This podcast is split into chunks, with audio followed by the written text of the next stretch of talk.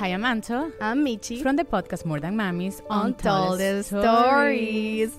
Together, we are two Latinas who can't get enough of documentaries, news articles, and podcasts that explore the mysteries and stories that sometimes we can't believe happen in everyday life.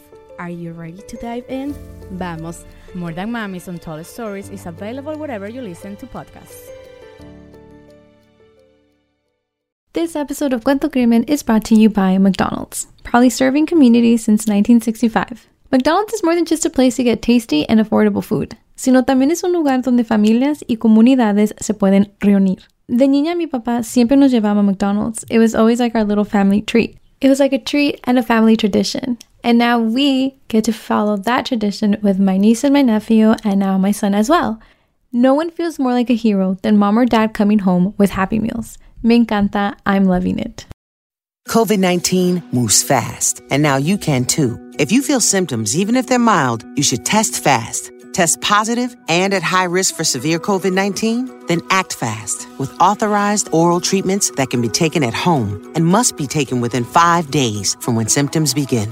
COVID 19 moves fast, and now you can too by asking your healthcare provider if an oral treatment is right for you. Learn about a treatment option at treatcv19.com. This message is sponsored by Pfizer. Hey everyone, Hola a todos. this is Shahira. and this is Stephanie, and welcome back to Cuento Crimen Podcast. So let's not be weird about it. You guys, you all probably heard that we have ads now. That's right. Yeah, we have ads.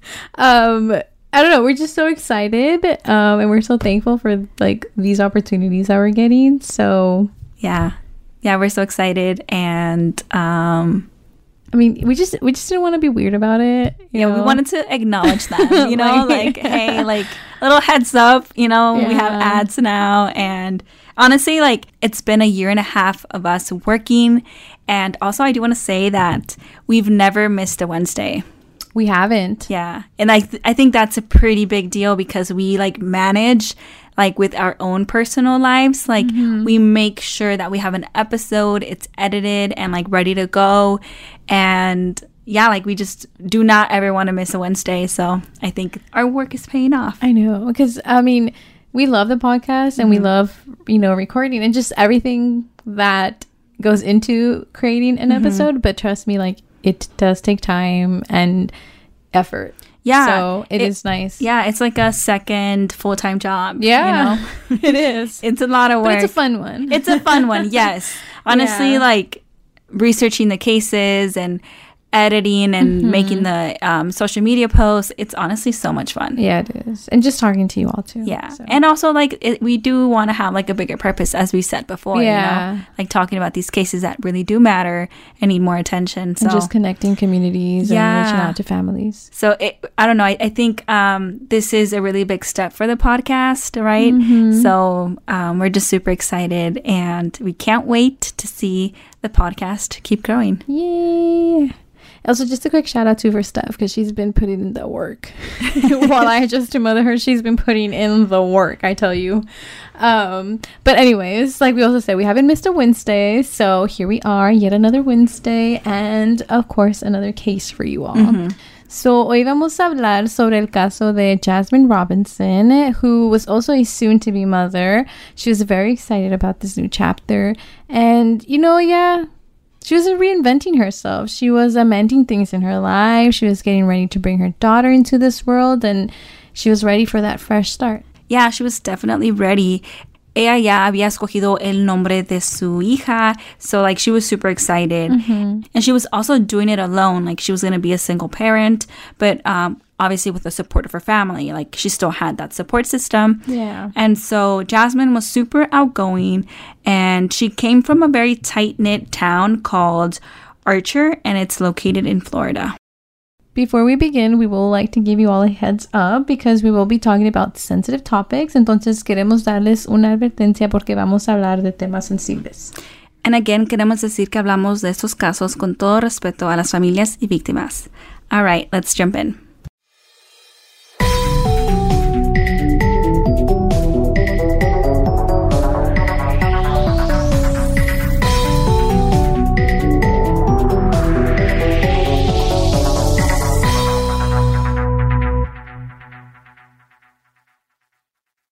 Jasmine Nikesha Robinson was born on February 6th of 1996 and she grew up in Archer, Florida. So currently 26 years old. Um, y siempre había vivido ella en Archer, Florida. Era lo único que ella conocía. Era una ciudad chiquita, entonces todos se conocían. Yeah, it's kind of that like small town experience. Mm-hmm. Like we're not familiar with that, but you know, you hear a lot of people that like, oh yeah, I'm from a small town. So yeah. I uh, usually say I'm from a small school because my high school was Oh, very yeah. small. yeah. Um, okay, so you know, Archer is a suburb of Gainesville, Florida, and Archer has just about over a thousand residents. it's really small. Yeah, it's a pretty small town, and yeah, like it's a town where everyone knows everyone. Mm-hmm.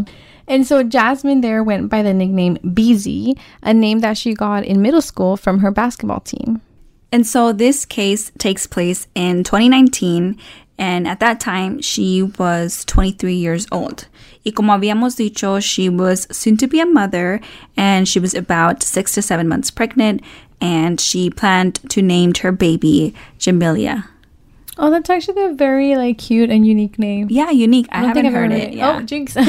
um, but yeah, we all know that that's like the biggest responsibility because this is a name that that child's gonna have forever. it's a lot of pressure. Um, y todos dicen que Jasmine era una buena persona y su familia la quería mucho.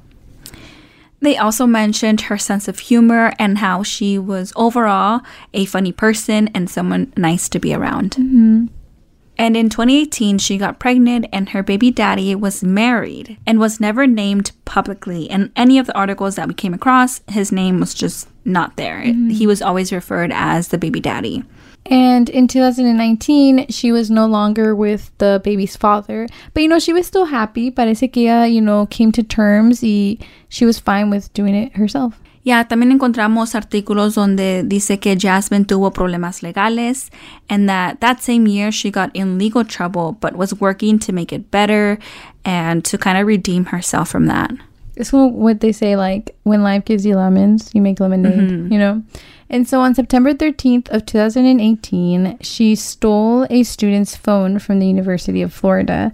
Y de ese teléfono, ella trató de transferir dinero through, you know, Venmo or, or Cash App.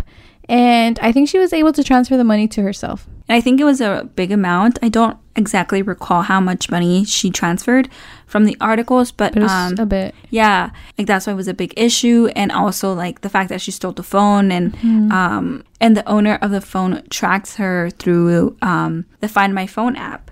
Y cuando los policías llegaron a su casa de Jasmine, ella lo negó. She was saying que ella no tenía el celular, that, you know, she was just denying the whole thing, that she mm-hmm. didn't take a part of that. She had no clue what they were even talking about. Mm-hmm.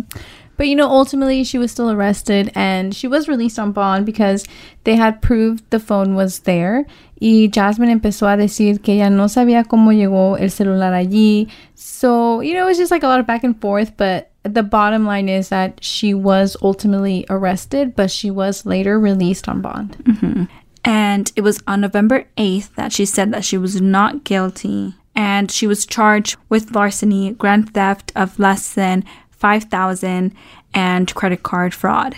Her next hearing was scheduled for February 28th, 2019, which is 10 days before her disappearance, but we'll get into that in a bit. And in this hearing, in which the motion had been filed for Jasmine to change her plea, so ella originalmente dijo que ella no era culpable y negó the charges, right? Pero ahora ella iba a decir que sí, que, you know, was guilty of this y Jasmine estaba lista para arreglar sus errores. Yeah, yeah, I think like she kind of backtracked her first confession like I'm not guilty, but She's like "Okay, maybe fine." yeah, after like thinking um she like changed her mind and you know wanted to make things right. And so um, her family does say that she had owned up to her mistakes and that she just wanted to make it right and pay back all the money she had taken. Jasmine estaba viviendo con su abuelita, and on February 18th, her grandmother picked Jasmine up from work. Uh, but that day, Jasmine seemed a bit upset, and so her grandma ended up giving her some space. Like, she didn't want to press her too much on that. Y todos sabemos que, you know, sometimes, like, it's, when someone's, you know, having like a, a day, you kind of just want to Yeah. take a breather. Yeah, like kind of just give them their space, y especialmente because Jasmine was already going through some stuff, you know, with the whole court system. and um, you know all that jazz going on there. She kind of just I don't know wanted to give her some space because maybe she needed it, you know. Yeah. And that same day, when you know she was having a bad day, um, she was around six to seven months pregnant and about ten days away from her court hearing. At around 8 p.m., Jasmine spoke back to her aunt and she said that, you know, Jasmine had told her that she was going to bed. And earlier that day before work, Jasmine estaba hablando con su hermana Shan. McDonald's se está transformando en el mundo anime de McDonald's y te trae la nueva Savory Chili McDonald's Sauce. Los mejores sabores se unen en esta legendaria salsa para que tus 10-piece chicken wack papitas y Sprite se conviertan en un meal ultra poderoso. Desbloquea un manga con tu meal y disfruta de un corto de anime cada semana. Solo en McDonald's. Badaba baba, go! En McDonald's participantes por tiempo limitado hasta agotar existencias. Tiva Robinson over a video call, and le había dicho que the baby daddy was contacting her um, through phone messages, and then also that the baby daddy was um, showing up at her workplace. And so nomás eran dos hermanas platicando about, you know, their lives, and, and Jasmine was sharing like the most current things happening in her life. Yeah. And like just like a recap, like the father was not involved and from what we read, he was not planning on being part of the baby's life when she was here. Um like él estaba casado y de lo que leímos parece que hay muchas opiniones de que él no quería que Jasmine tuviera el bebé, pero no estamos muy seguras. I think those are just kind of like opinions from those around Jasmine or you know just simple rumors. yeah like um i guess like jasmine's like friends family um circle like the people around her you know have this perception of like que el baby daddy no quería el bebé Yeah. and like you know there are possible reasons as to why that could be true like for example that he's married Yeah. and doesn't want to be in part of the picture and things like that. So, but again, nomás son opiniones and rumors. It's not like a fact because we can't really confirm that. And so, yeah, that was her day, you know, tuvo un día malo. Um, and so it was the next day that su tía llegó a su casa because she was going to take her to a scheduled doctor's appointment. Pero cuando llegó a recogerla, Jasmine no estaba en casa. And that was the last time that anyone had seen or heard from Jasmine. Yeah, it just happened so quick and no one was expecting that. And so her family reported her missing the next day, which was February 20th. One day later, y la policía dice que como lamenta que la familia esperó todo un día para reportarla desaparecida. Like they say that, you know, they shouldn't have waited that extra day because like that's precious time which is kind of like ironic because like in other cases um you know some police departments say that you have to wait that 24 hour grace period.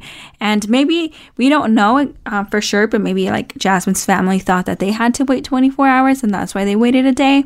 But um, it's just interesting to see que la policía like you know it's like kind of like regretful that you know a whole day was missed because they didn't report her missing earlier. But we have said this so many times, but when someone is missing, like every minute, every second counts.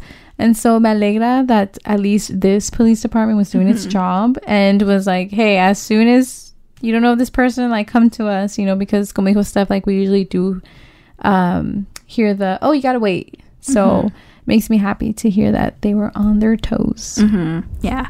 And so police started searching the home and said that there was no signs of struggle. And they also released information stating that they believe Jasmine had left the house the night of February 18th, which is the day that we were talking about earlier. que, You know, she had a bad day, she was upset, um, and all that. And that, that that was most likely when she left. And they also believe que no se fue sola. There was some speculation that Jasmine had voluntarily left herself, you know, because her whole court date was coming up. And I don't know, maybe, you know, she felt nervous or maybe she just didn't want to face the consequences. Um, but then again, none of her stuff was missing. Her room was completely intact.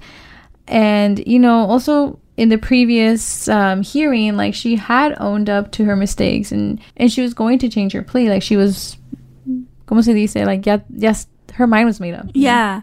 she made up her mind and she was ready to, you know, like face her her mistakes. Like, you know, she was ready to move on and start a new chapter with her baby girl. Like, she was ready for all of that. Yeah. And so this theory soon went away.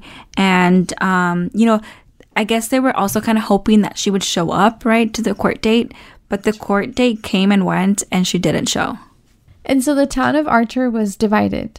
La mitad estaba buscando a Jasmine y the other half was defending the person that people point fingers to, you know, que siempre es la pareja. hmm And in this case, pues es el, you know, the baby daddy, right? And they were kind of pointing fingers to him because, you know, there's a lot of like circumstances, right? Like he is married, he didn't want to be part of, um, you know, Baby. the baby's life and things like that. So, yeah, like the whole town is divided, you know, and um, it was just so divided to the point that Jasmine's families and volunteers would go around and post, you know, the the missing uh, flyers of Jasmine all over town. And literally, like as soon as they would do that, there was other people taking down the posters. That seems like it's like very, very divided. Yeah, But I think either way, it's kind of messed up because at the end of the day, like no one really knows where she's at.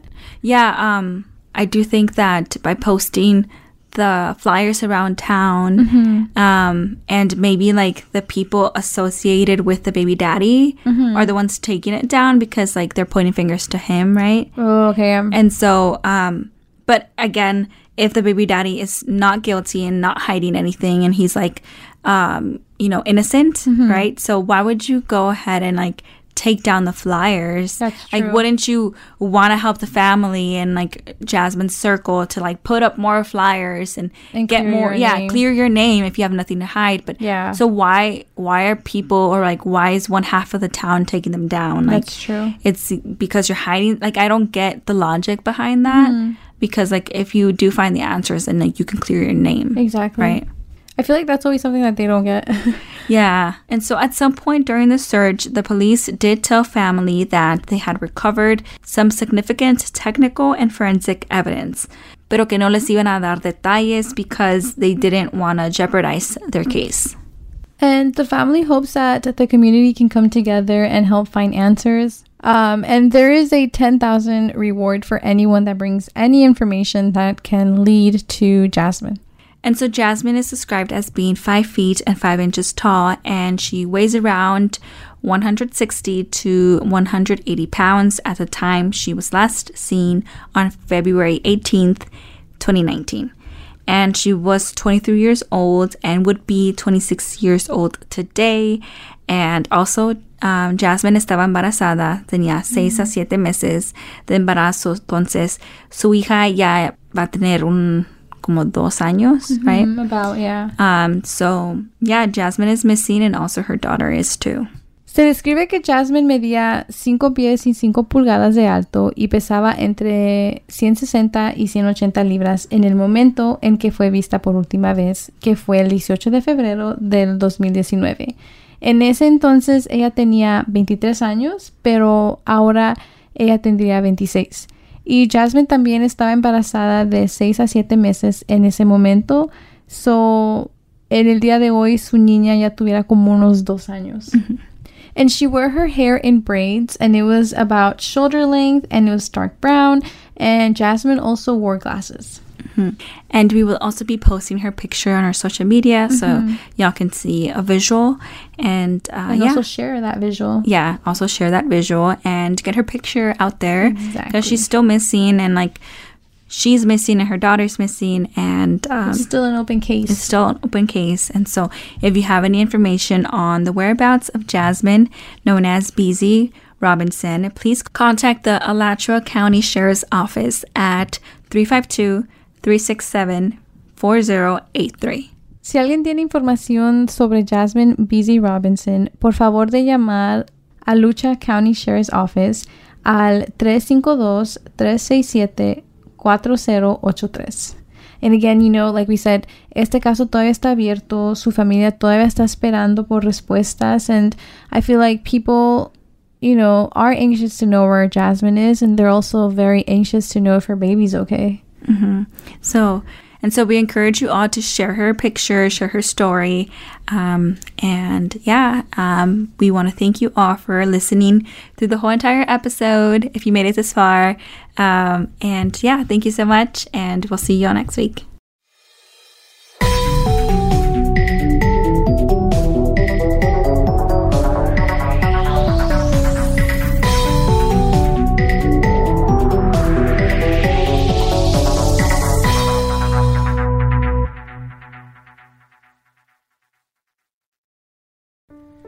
I'm Michi from the podcast More Than Mamis Untold Stories.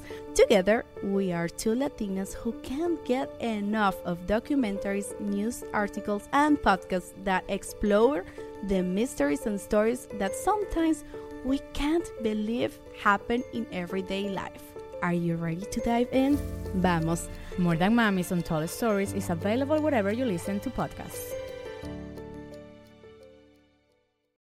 Amplify your career through training and development solutions specifically designed for federal government professionals. From courses to help you attain or retain certification, to individualized coaching services, to programs that hone your leadership skills and business acumen, Management Concepts optimizes your professional development. Online, in person, individually, or groups, it's training that's measurably better.